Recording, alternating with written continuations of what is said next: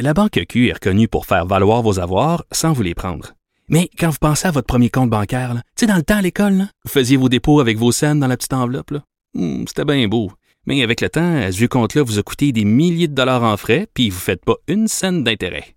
Avec la Banque Q, vous obtenez des intérêts élevés et aucun frais sur vos services bancaires courants. Autrement dit, ça fait pas mal plus de scènes dans votre enveloppe, ça. Banque Q, faites valoir vos avoirs. Visitez banqueq.ca pour en savoir plus. Pendant que votre attention est centrée sur cette voix qui vous parle ici, ou encore là, tout près ici, très loin là-bas, ou même très, très loin, celle de Desjardins Entreprises est centrée sur plus de 400 000 entreprises partout autour de vous. Depuis plus de 120 ans, nos équipes dédiées accompagnent les entrepreneurs d'ici à chaque étape pour qu'ils puissent rester centrés sur ce qui compte, la croissance de leur entreprise.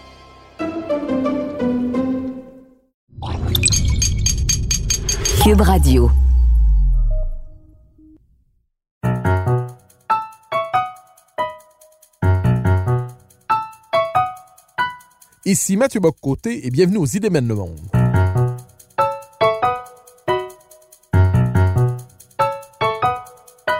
À travers le regard des intellectuels québécois et européens, nous chercherons à comprendre les grands débats qui façonnent notre époque.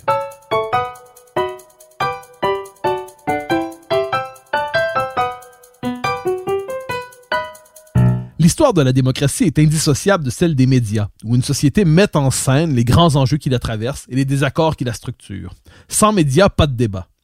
Mais les médias sont aujourd'hui sévèrement critiqués. Leur crédibilité fond et les journalistes se font souvent reprocher leurs biais idéologiques. Cette critique frappe aujourd'hui le journalisme politique qui se demande quel est son rôle dans un environnement technologique de plus en plus complexe. Pour en parler, je reçois Emmanuel Latraverse, qui est journaliste et analyste politique, pour qui j'ai la plus grande estime et avec qui j'ai le plaisir de faire chaque semaine l'expérience du désaccord civilisé à la joute. Emmanuel, bonjour. Bonjour. Alors, question première, toute simple, sur le rôle du journalisme politique en tant que tel. Alors, vous êtes journaliste politique depuis euh, plusieurs années, c'est le moins qu'on puisse dire. Vous avez couvert l'ensemble de l'actualité fédérale, euh, québécoise. Euh, comment concevez-vous le rôle du journalisme politique en tant que tel dans le débat public? Ben, le journalisme politique, comme n'importe quelle autre forme de journalisme, c'est pas monolithique. Hein. Il y en a pas seulement une forme. Donc, j'ai cherché une expression qui allait englober toutes les formes de journalisme. Puis je pense que c'est c'est faire la lumière. Alors, il y a trois fonctions dans le journalisme. Il y a un élément du journalisme politique qui est essentiel, dans lequel je n'ai aucun talent, mais qui est le journalisme d'enquête. Et ça, c'est un élément structurant du journalisme politique, c'est de révéler ce que les pouvoirs veulent cacher. Il y a le mais si on revient à la base, il y a une expression en anglais, il y a les cinq W hein, du journalisme, le who, qui, what, quoi, when, quand, where, euh, où, et puis why. Alors, il y a une partie du journalisme qui c'est la base, c'est le qui, quoi, quand, où. C'est d'informer les gens, de rapporter ce qui se dit, ce qui se fait, quelles sont les décisions. Et l'autre part du journalisme, qui est celui, je pense, qui est le plus controversé, c'est le journalisme d'analyse et ou d'opinion. Il y a des nuances là-dedans. Mais c'est un élément fondamental du journalisme politique, je pense, parce que il répond à la réponse fondamentale, c'est le pourquoi. Et c'est, moi, je trouve que c'est le côté le plus intéressant dans mon livre du journalisme politique, c'est d'essayer de comprendre pourquoi les gouvernements, les partis d'opposition agissent d'une façon ou d'une autre. Mais ça doit demeurer dans mon esprit un complément au reste. On ne peut pas avoir que du journalisme politique, d'analyse, puis ensuite d'opinion, parce que ça, c'est l'étape d'après. Il faut qu'il y ait les deux autres avant. Et je pense qu'une des parties de la, dérive qu'on voit en ce moment dans le journalisme, c'est qu'il y a de plus en plus de d'opinions et moins de place laissée euh, de ressources aux enquêtes et à l'information pure et simple. Alors, dans votre réponse, il y a cette, phrase essentielle, voir ce que les pouvoirs nous cachent. Euh, ou ce que le pouvoir cherche à cacher. Mais est-ce qu'on pourrait considérer aujourd'hui que le journalisme n'est plus seulement un contre-pouvoir, mais est devenu un pouvoir à part entière? Les médias sont devenus un pouvoir et qu'eux-mêmes doivent être aujourd'hui, devraient générer aujourd'hui leur propre contre-pouvoir d'une manière ou de l'autre, c'est-à-dire être remis en question non plus simplement dans, il y a, des sortes de récits Watergate, hein, c'est-à-dire d'un côté il y a le pouvoir, de l'autre côté ceux qui le surveillent, mais est-ce qu'aujourd'hui le journaliste qui a acquis une puissance déterminante dans la représentation de la société, est-ce qu'il est-ce qu'il a besoin lui aussi de son propre contre-pouvoir? Mais il y a toujours une forme du contre-pouvoir du journalisme a été la concurrence et les approches différentes entre les différents médias. Euh, et je pense que ça, ça a servi le, le, journalisme très bien parce que cette concurrence amène des perspectives différentes qui forcent des remises en question constantes de la façon dont on pratique le journalisme, de la façon dont on l'exerce.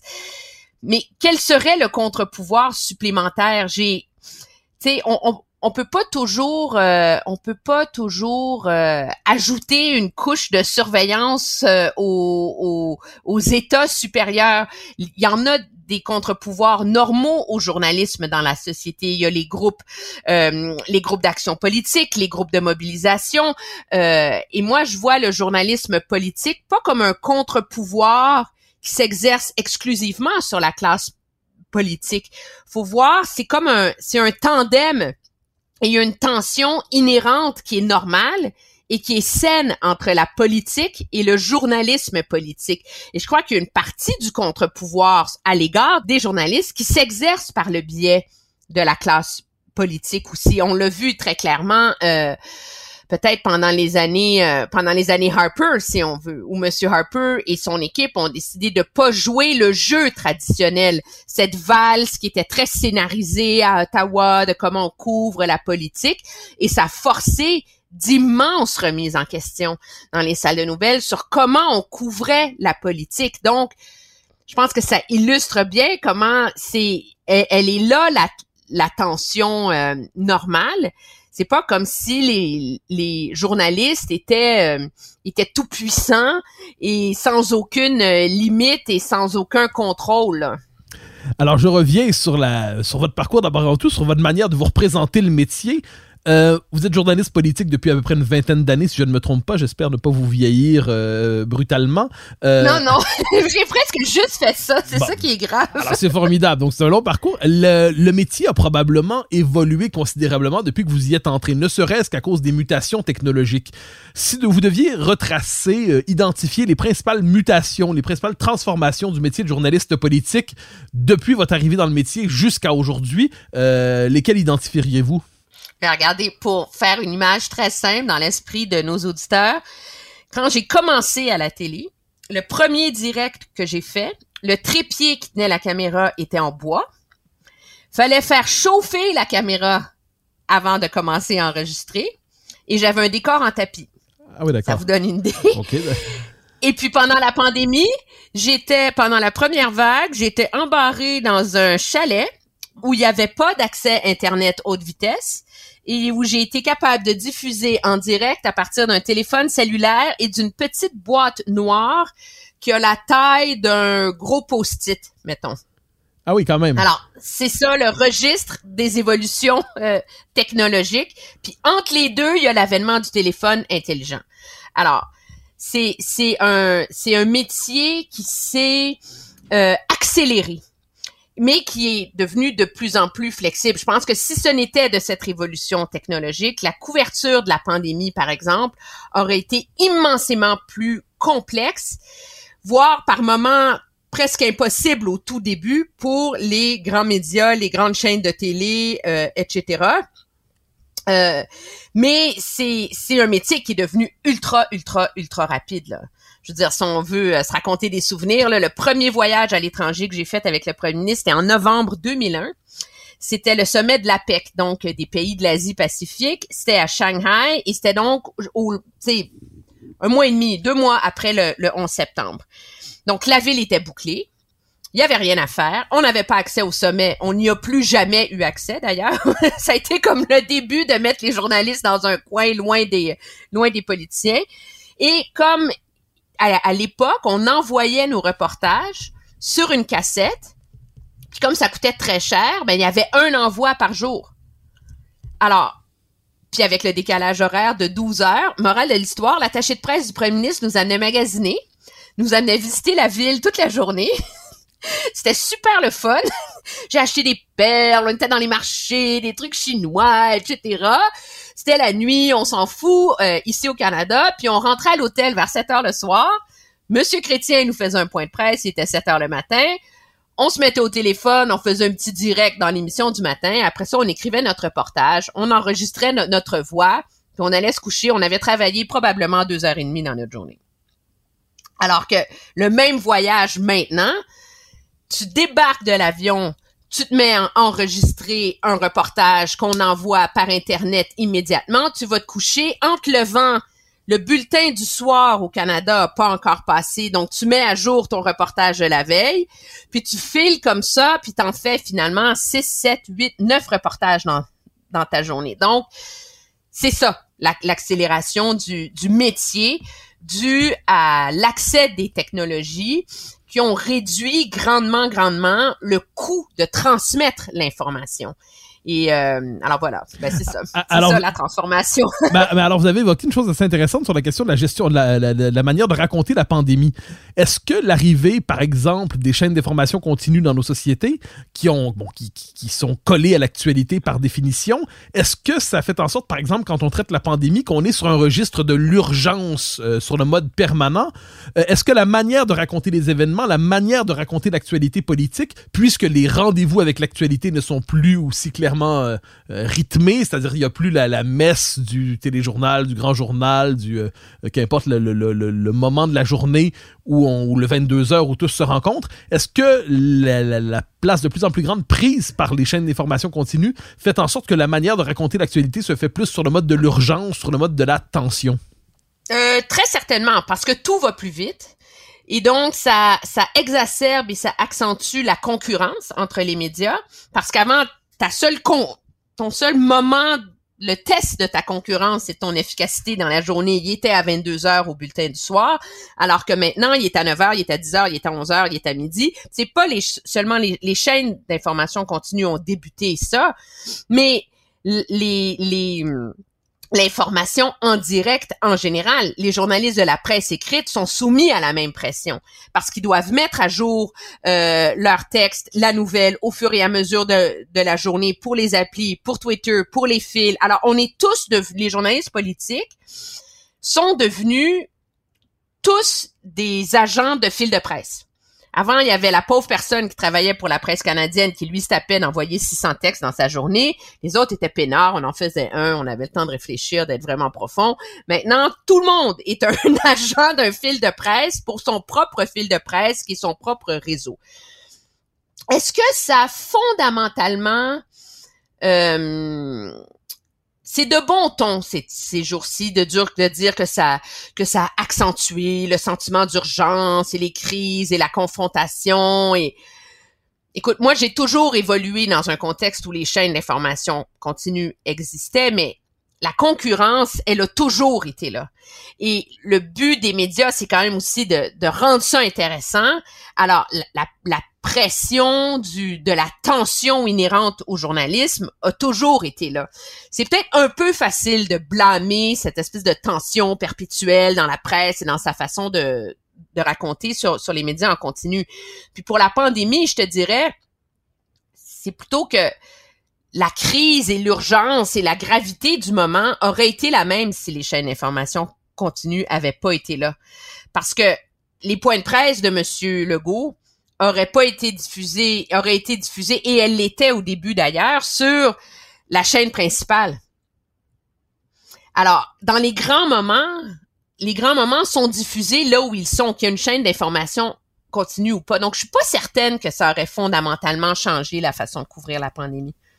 Alors, vous avez évoqué euh, plus tôt, quand on parlait des rapports entre le journalisme et le pouvoir, euh, l'arrivée de Stephen Harper au pouvoir, qui lui a voulu changer euh, les rapports avec les journalistes, donc qui considérait à certains égards les journalistes, le parti médiatique, disons c'est comme ça, il le voyait comme un, groupe, non pas qui, qui prétendait raconter l'actualité, mais qui avait des intérêts idéologiques, qui avait une...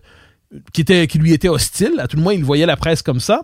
On peut dire que des années plus tard, aux États-Unis, avec Donald Trump, on était aussi dans une forme de rapport radicalisé d'opposition entre, dans ce cas-là, le président des États-Unis et la classe médiatique, avec cette singularité que Trump pensait contourner la classe médiatique en utilisant les médias sociaux pour faire passer ses propres messages. Euh, je vous poserai une question un peu étrange, mais est-ce que certains hommes politiques, en fonction de leurs idées, euh, Trump et euh, Harper ont pas du tout le même style, c'est le moins qu'on puisse dire, mais est-ce qu'en fonction de leurs idées, est-ce que certains hommes politiques ont raison de s'inquiéter davantage de la classe médiatique, des journalistes, du journalisme politique, des journalistes d'opinion ou plutôt des journalistes d'analyse? Est-ce qu'ils ont raison de s'en méfier en disant qu'il y a un biais d'une manière ou de l'autre dans le milieu médiatique euh, à leur désavantage et à l'avantage d'autres qui sont leurs adversaires? J'ai longuement réfléchi à ça parce que c'est sûr que à l'époque où M. Harper était au pouvoir, c'était vu comme une attaque et une agression horrible de sa part de nous traiter tous d'avoir un biais idéologique et etc. Et avec le recul, je pense qu'à certains égards, il n'avait pas totalement tort. Ce qui a exacerbé les relations entre M. Harper et la presse, c'est que M. Harper a pas voulu danser la valse sur le même rythme et sur le même papier à musique que tous les autres premiers ministres précédents l'avaient fait. Donc, euh, par esprit du contrôle du message. Et donc, ça a mené dès le début à une relation très adversariale avec le gouvernement Harper qui s'est exacerbée au fil des ans. Et c'est ça qui a amplifié, je crois, la notion d'un biais idéologique des journalistes contre M. Harper parce que il y avait des mauvaises relations entre les journalistes et l'entourage de M. Harper, parce que ce sont eux à qui on parle. Quand tu te fais appeler à 11 heures le soir pour te faire engueuler parce qu'ils n'ont pas aimé ton topo, veux, veux pas, t'as pas des aussi bonnes relations avec eux que si la discussion se fait dans le calme et le respect le lendemain matin. Il y a un risque de biais idéologique, je pense, dans les salles de nouvelles, mais c'est pas pour les raisons qu'on pense. La perception qui est galvaudé, c'est que les journalistes ont un biais idéologique parce qu'ils font partie de l'élite gauche caviar. Hein? ou la gauche du plateau à Montréal. Ils habitent tous dans le même kilomètre carré, ils ont fait les mêmes études, ils ont les mêmes référents culturels, ils pensent tous pareil et donc euh, ils tentent perpétuellement d'avancer leurs idées de gauche et leur conception du monde de gauche. C'est très réducteur. Moi, les journalistes que je connais, ils travaillent fort, ils cherchent l'information, ils font ils tentent dans la mesure du possible toujours de mettre leur billet de côté. Mais la réalité, c'est qu'il y a un billet qui s'installe dans notre façon de faire le journalisme à notre insu. Et ce biais-là s'installe par osmose. Tu rentres dans une salle de nouvelles. Tu as des mentors qui t'apprennent à faire le métier. Ils deviennent tes modèles. Tu adoptes leur schème d'analyse pour toi apprendre à analyser l'information. Et donc, comme ça, il y a une espèce de roue qui se perpétue où à être toujours ensemble dans une même salle de nouvelles, les gens finissent par se, euh, je dirais se contaminer, mais c'est pas le bon mot là. Je veux pas le, dire avec un, un sens négatif, mais à, à s'influencer l'un l'autre. Et quand on brainstorm tout le monde sur comment une nouvelle devrait être traitée ou pas traitée, mais veut, veut pas, il y a un consensus qui se forme autour de la table sur ce qui est important, sur ce qui l'est pas. Et c'est là qu'émerge ce potentiel biais. Puis quand tu as plein de salles de nouvelles où ça, ça arrive, et tu un contexte de journalisme politique où tu as un petit groupe de journalistes qui se côtoient à la vie longue dans la même bulle et qui passent un nombre incalculable d'heures dans une semaine à faire le pied de grue et à papoter en attendant que les politiciens arrivent, ben là, les journalistes se parlent entre eux, se craignent entre eux, et, et c'est là qu'il y a un effet de meute qui se crée, et un effet de meute où tout le monde pense pareil. C'est pas un sombre dessin de la gauche ou c'est c'est la force des, choses qui fait que euh, ce constat arrive. Et plus un groupe de presse est petit, plus ça va être frappant. Et on le voit ça dans la différence de couverture entre Québec et Ottawa. À Québec, ce sont tous des journalistes qui couvrent le même gouvernement pour un petit bassin de population. Alors qu'à Ottawa, tu as des journalistes des quatre surtout avant, moins maintenant, là, parce que les salles de presse sont moins grosses, mais tu des journalistes des quatre coins du pays qui arrivaient avec des idées, des billets, des perspectives, des référents culturels complètement différents. Alors, tu avais moins cet impact-là, je pense, à Ottawa qu'à euh, Québec, si on veut, mais le phénomène est le même pareil. Là. La Banque Q est reconnue pour faire valoir vos avoirs sans vous les prendre. Mais quand vous pensez à votre premier compte bancaire, tu sais, dans le temps à l'école, vous faisiez vos dépôts avec vos scènes dans la petite enveloppe. Hmm, C'était bien beau. Mais avec le temps, ce vieux compte-là vous a coûté des milliers de dollars en frais, puis vous ne faites pas une scène d'intérêt. Avec la Banque Q, vous obtenez des intérêts élevés et aucun frais sur vos services bancaires courants. Autrement dit, ça fait pas mal plus de scènes dans votre enveloppe, ça. Banque Q. Faites valoir vos avoirs. Visitez banqueq.ca pour en savoir plus. Pendant que votre attention est centrée sur cette voix qui vous parle ici, ou encore là, tout près ici, très loin là-bas, Ou même très, très loin. Celle de Desjardins Entreprises est centrée sur plus de 400 000 entreprises partout autour de vous. Depuis plus de 120 ans, nos équipes dédiées accompagnent les entrepreneurs d'ici à chaque étape pour qu'ils puissent rester centrés sur ce qui compte, la croissance de leur entreprise.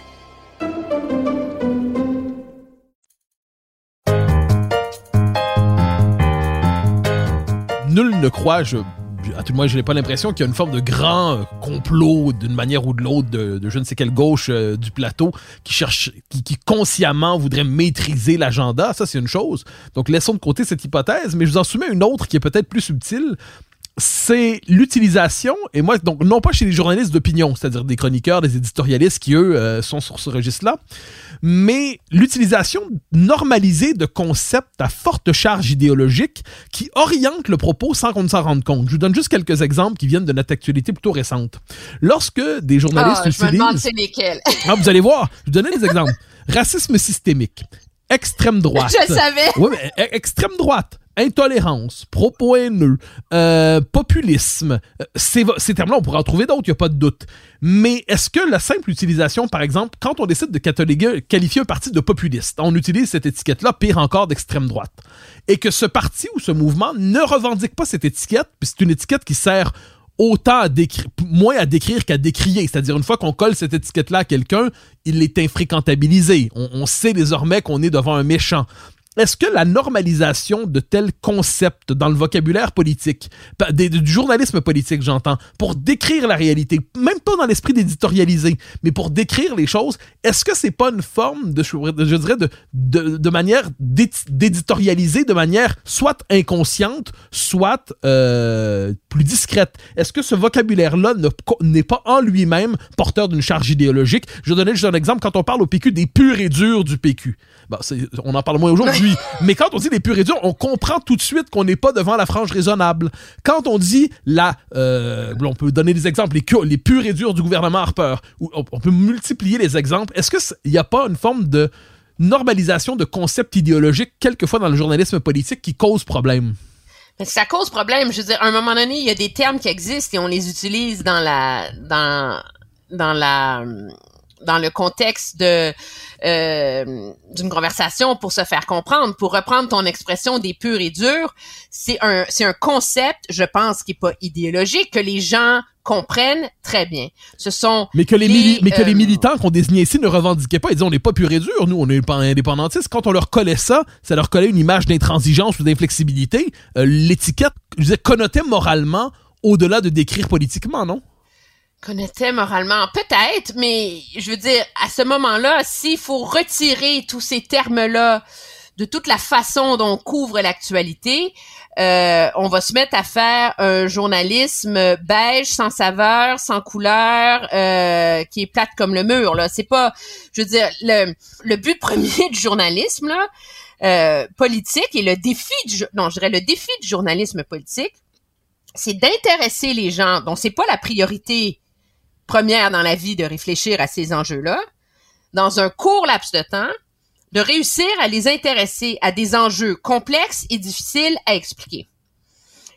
Alors, inévitablement, on se retrouve à adopter des formules pour que les gens comprennent de quoi on parle. Le PQ n'est pas monolithique. Il y a ceux qu'on a appelés les purs et durs. Il y a euh, ceux qui sont en faveur plus d'une gouvernance. Il y a ceux... Alors, il y a, il y a, il y a, il y a différentes approches à ça. Je pense pas qu'on peut comparer le concept, l'idée des purs et durs avec celui du racisme systémique. La réalité, c'est que le, prends le débat sur le racisme systémique au Québec, la façon dont moi je le vois. C'est un mot qui a une forte charge émotive et idéologique. Je partage ça avec toi et c'est un mot qui fait pas consensus, mais c'est un mot qui est revendiqué par les militants de plusieurs militants et la majorité des groupes militants de lutte contre le racisme, les discriminations, etc. Puis il n'y a pas juste eux, là, tu sais, je veux dire, la Commission des droits de la personne l'utilise, euh, euh, la Commission vient l'utiliser. Alors, c'est un, c'est un terme qui s'est mis à, euh, à s'imposer dans le débat public. Quand un premier ministre dit qu'il va lutter contre le racisme à l'égard des Noirs ou à l'égard des Autochtones, c'est normal de lui demander si lui croit au concept de racisme systémique. Et s'il veut pas, il faut lui demander pourquoi.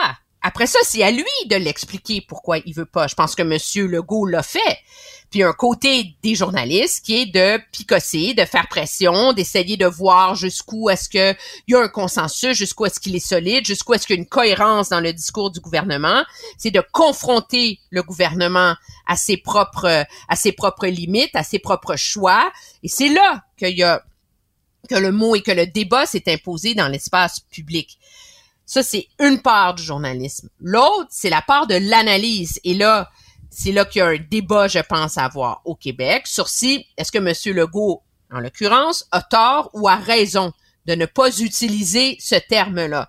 Mais on peut pas tout mettre dans le même panier, là. Je pense pas qu'on peut blâmer les journalistes à Québec de billets idéologiques parce qu'ils ont euh, posé des questions et maintenu la pression pour forcer M. Legault à s'exprimer sur cet enjeu-là, qui est un enjeu très important et qui peut-être qu'il est idéologique, mais il forme consensus dans la classe politique ailleurs qu'au Québec.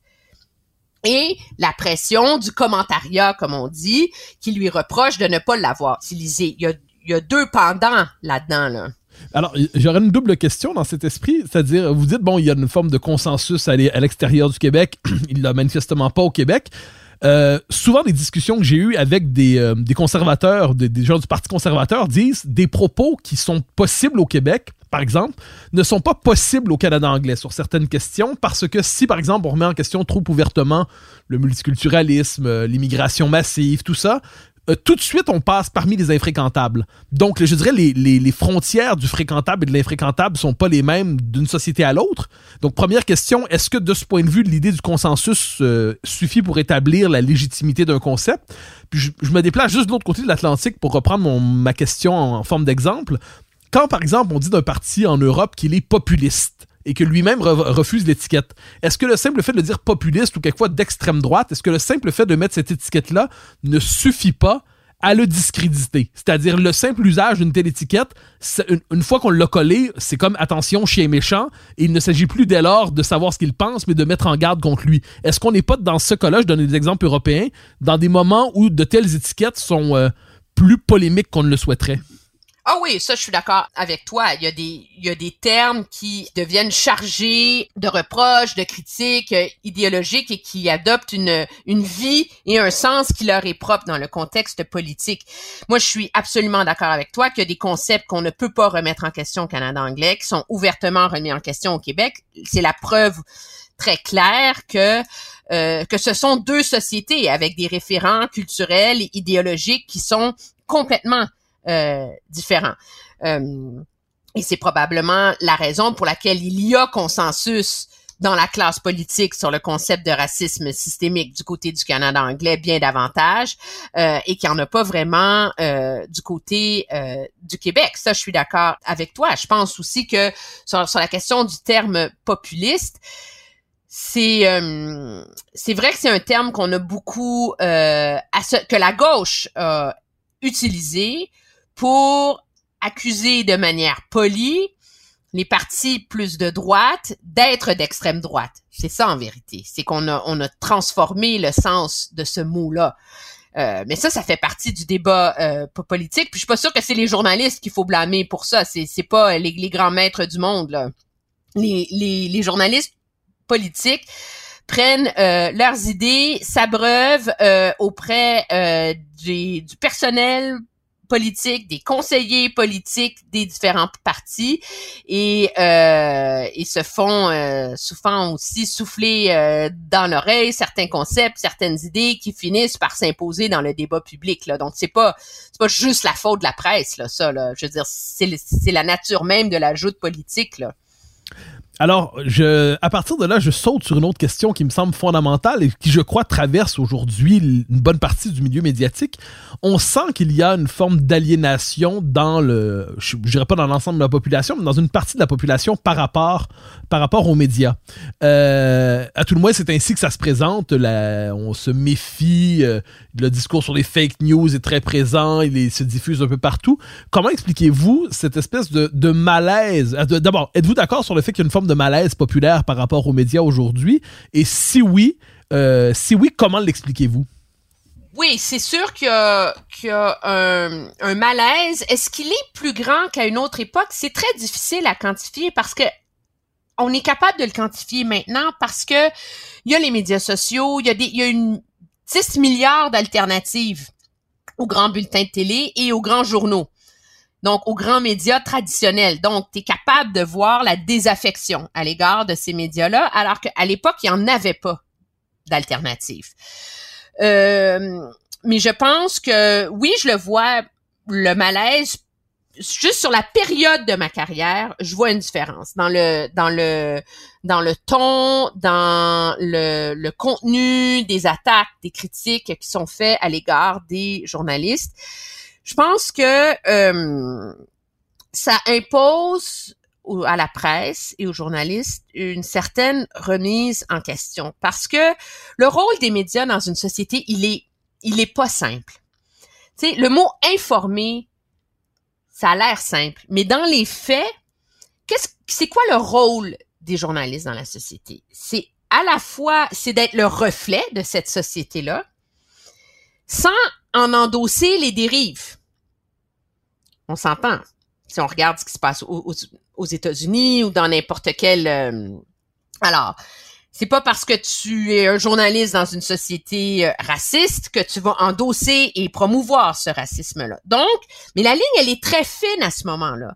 Entre le devoir de la presse de comprendre la société dans laquelle elle évolue, de définir les lignes morales qui ne peuvent pas être euh, euh, dépasser sans pour autant juger la société. Et c'est là, je pense, qu'il y a eu euh, une, euh, une dérive ou un, glissement dans plusieurs grands médias parce que dans cette bulle, puis les médias sont une élite, on s'entend les gens qui sont journalistes font partie de la haute bourgeoisie de notre société d'aujourd'hui là. C'est pas des gens qui vont euh, à l'usine c'est pas la classe moyenne les journalistes je pense qu'il faut le reconnaître. Et donc il y a une déconnexion entre le monde dans lequel les journalistes évoluent et le monde sur lequel ils rapportent et les gens dont ils parlent et les phénomènes sociaux qu'ils doivent tenter d'expliquer. Et je pense que c'est en perdant de vue cette notion qu'ils n'étaient pas le vrai monde de, du coin de la rue, mais qu'ils font partie d'une élite, que plusieurs médias ont fini par perdre l'adhésion des gens qui les écoutaient. ce phénomène-là, il est très, très très clair. Euh, c'est plus facile de le décrire dans une société qui est pas la nôtre. Là. Je pense qu'on l'a vu très clairement aux États-Unis. Pendant la campagne, la, la campagne de 2016, quand on regardait les grands médias américains, ici, assis chez nous, donc on regardait CNN, on lisait le New York Times, il y avait un fou furieux, malade mental, incompétent, débile, avec une horde de dégénérés, contre une femme, euh, certes imparfaite, pas sympathique, mais ô combien compétente. C'est comme s'il y avait aucun choix possible entre les deux, là, tu sais. Voyons, c'est impossible.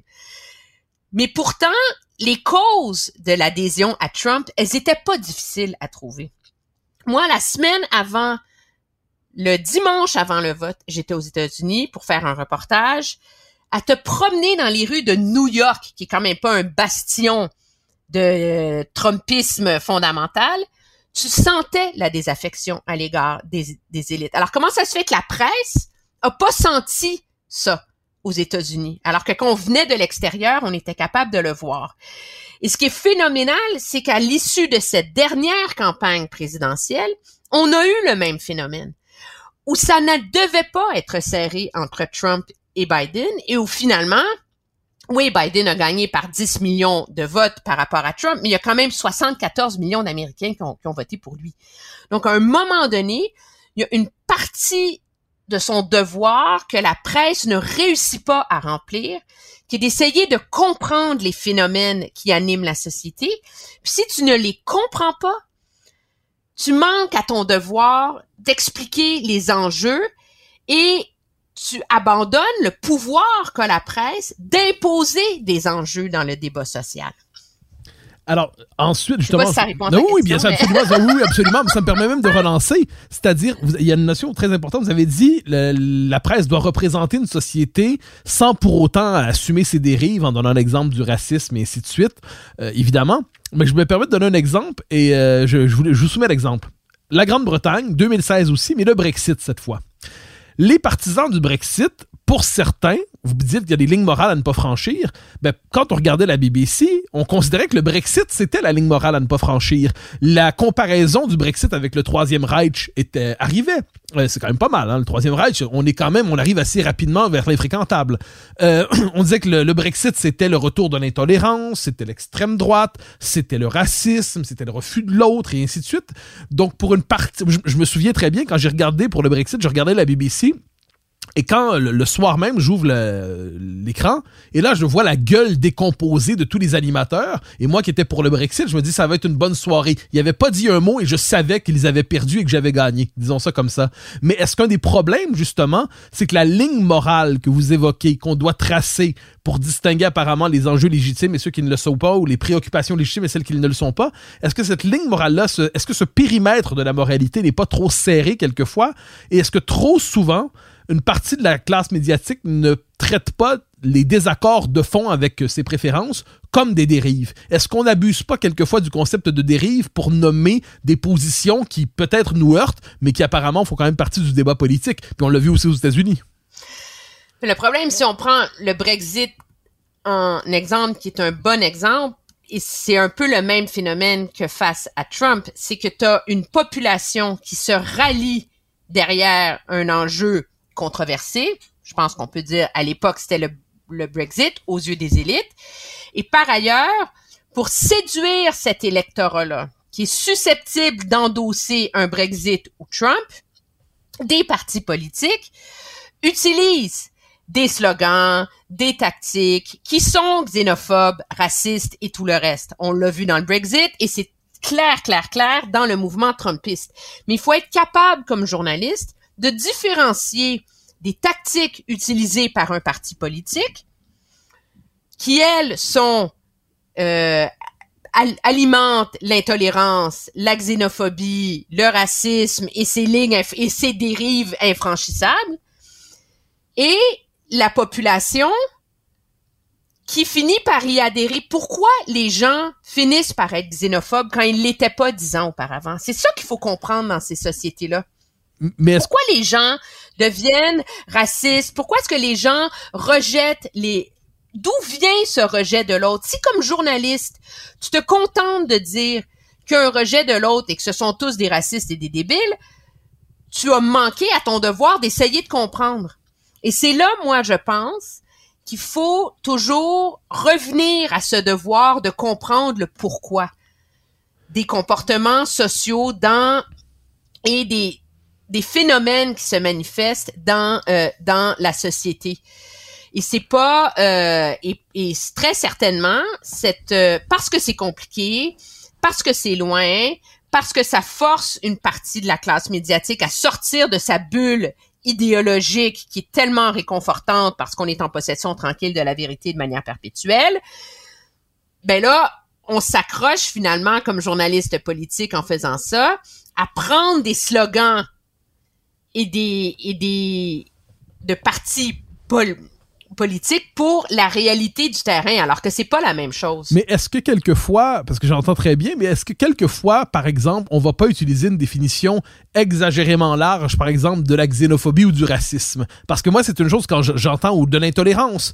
Euh, J'ai l'impression quand j'entends ces mots-là, quelquefois, que leur, euh, vous dites euh, pourquoi il y a dix ans les gens étaient pas xénophobes et pourquoi le sont-ils devenus, on pourrait se demander aussi inversement comment se fait-il qu'en dix ans la définition de la xénophobie se soit à ce point étendue qu'elle désigne aujourd'hui quelquefois des simples réflexes qui relevaient hier du nationalisme ordinaire, du souverainisme le plus banal, euh, je veux dire pas juste au Québec mais ailleurs dans le monde, une critique de l'immigration euh, massive, qu'en sais-je, du multiculturalisme. Est-ce que ces concepts-là eux-mêmes se sont pas peut-être exagérément étendus et en viennent à décrire autre chose que ce qu'ils désignaient traditionnellement? Ben, ils décrivent toujours la, même chose. Peut-être qu'ils sont gal galvaudés. Et c'est là peut-être qu'une partie de la presse se laisse instrumentaliser par des partis politiques avec qui elle partage les biais idéologiques en galvaudant ces concepts-là. Ça, je suis prête à le reconnaître. D'accord. Que ça arrive. Mais moi, mais, mais moi, parce que j'ai de la, je suis pas la bonne personne pour, pour ça parce que moi, tu sais, j'ai beaucoup d'opinions, on se connaît bien, euh, j'ai pas la langue dans ma poche, mais dès que j'aborde un enjeu, j'essaie, je mets mes billets idéologiques à l'avant, parce que je les connais, et là, je les confronte à la réalité. Justement pour essayer de ne pas toujours laisser mes billets idéologiques avoir une influence sur comment j'interprète le monde et la politique. Et c'est devenu dans mon esprit mon mécanisme pour essayer de me rapprocher d'une certaine objectivité et d'une certaine liberté idéologique dans la façon dont j'aborde euh, la politique, parce que sans ça, c'est vrai qu'on va toujours avoir le réflexe de tomber et de s'en remettre à ses propres référents. Et c'est là que moi, je pense que c'est dangereux. Je pense que c'est notre devoir comme journaliste d'essayer de toujours mettre à l'avant-plan nos, euh, nos propres billets pour ne pas les oublier. Je dirais que c'est devenu avec le temps plus facile d'être objective face à des mouvements ou des phénomènes avec lesquels je ne suis fondamentalement pas d'accord qu'avec d'autres dont je partage les opinions c'était plus c'est plus facile d'aller couvrir euh, une manifestation euh, pro-vie pour euh, retirer le droit à l'avortement des femmes que de couvrir des enjeux comme euh, euh, le racisme, l'inclusion et l'égalité. Parce que je suis consciente de mes biais sur l'avortement. Et donc, je j'ai un c'est ils sont tellement à l'avant-plan que je suis capable de m'en servir comme d'un rempart. Alors que les biais, quand tu couvres un enjeu qui est proche de tes propres valeurs, mais là, c'est plus difficile de, de confronter les idées parce que tu te confrontes à, à toi-même. Et c'est là, je pense que le phénomène que les, les journalistes au fil de leur carrière, finissent par faire partie d'une élite dans la société, devient un risque à continuer à assumer ce devoir d'indépendance et d'ouverture d'esprit. Parce que on, y a un risque qu'on qu'on s'enferme dans nos propres biais. Alors on en arrive, ah, mais bien sûr, et on en arrive absolument, je comprends parfaitement. Euh, mais on en arrive justement à la dernière, euh, la dernière question. À Radio-Canada, je pense que c'est Radio-Canada, il y a une, une, espèce de débat ces derniers mois pour savoir si les journalistes devraient, surtout ceux qui sont en position minoritaire apparemment, mais pas, minoritaire au plan idéologique, le minoritaire sur le plan les minorités euh, qui aujourd'hui euh, suscitent l'intérêt dans l'espace public, on considérait que certains journalistes devraient désormais pouvoir assumer clairement leur opinion, leur biais. Donc, plutôt que de faire le refoulement ou la mise, à distance dont vous parlez, eh bien, les assumer en tant que tels. Est-ce que c'est pour vous une piste, c'est-à-dire que les journalistes assument désormais euh, je parle pas des journalistes d'opinion ici, mais plus largement, assument leurs biais, assument leurs orientations idéologiques, histoire de fonctionner, appelons ça à visière, euh, à visière levée, à étendard déployé, ou est-ce que pour vous, ce serait péril pour la profession? Moi, je pense que ce serait péril pour la profession. Là, on tombe dans un mélange des genres qui, qui, fait en sorte qu'il y a plus de références objectives. Un journaliste dont le travail, c'est d'informer. C'est pas la même chose qu'un journaliste qui fait de l'analyse ou un journaliste qui fait de l'opinion ou un journaliste qui fait de l'enquête. Alors, qu'est-ce que ça veut dire? Ça veut dire que le journaliste noir va devenir un militant noir quand il va faire un, militant pour l'égalité des noirs quand il va faire euh, ses reportages. La journaliste lesbienne va devenir militant. Alors, t'es pas militant quand t'es journaliste, là. De un, je veux dire, c'est, c'est, c'est priver le journalisme de ce qui devrait être son phare dans la nuit. Le phare dans la nuit du journalisme, le pouvoir qui lui revient dans la société, vient de ce devoir d'essayer de se libérer de ses biais idéologiques. Alors, à partir du moment où tu cèdes à ça, ben il y en a plus de je veux dire une salle de nouvelles n'est plus une salle de nouvelles, elle devient une salle d'opinion, elle devient un lobby, elle devient une, une, une, organisation militante là. Je veux dire c'est je je peux pas m'imaginer une salle de nouvelles qui fonctionnerait comme ça, c'est plus une salle de nouvelles. Je veux dire tu peux pas euh, on, on se transformerait tous en militants d'une cause XYZ sous prétexte que c'est difficile et exigeant intellectuellement de mettre nos a priori de côté, je veux dire, c'est... Et c'est encore pire, si tu veux mon opinion, de la part du diffuseur public. Parce que là, comment tu fais après ça pour t'assurer que le diffuseur public soit le reflet de la société et des citoyens qui le financent? C'est qu'il est supposé être d'une objectivité la plus haute possible. Parce que sans ça, la salle de Montréal va devenir un reflet exclusif des gens de Montréal et de leurs valeurs de Montréal et du microcosme de Montréal, alors qu'il s'adresse à des Canadiens qui habitent à Terre-Neuve, à Moncton, à Québec, à Saint-Jean-Port-Joli, en Alberta, euh, en Saskatchewan. Je veux dire, si tu veux être écouté et compris de tous, mais tu peux pas devenir euh, seulement un militant de ta cause.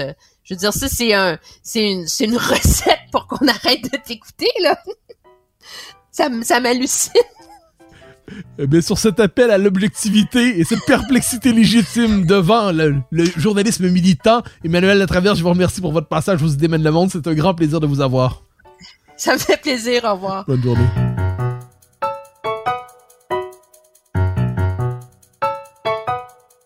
Chers auditeurs des Idées mènent le monde, vous pouvez faire connaître le balado sur vos réseaux sociaux en partageant les épisodes que vous aimez.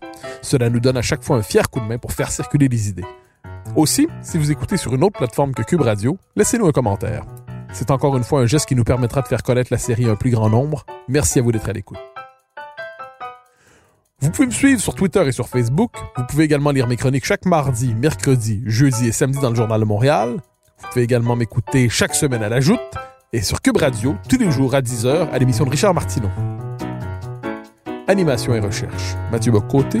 Réalisation, Anne-Sophie Carpentier. Une production Cube Radio.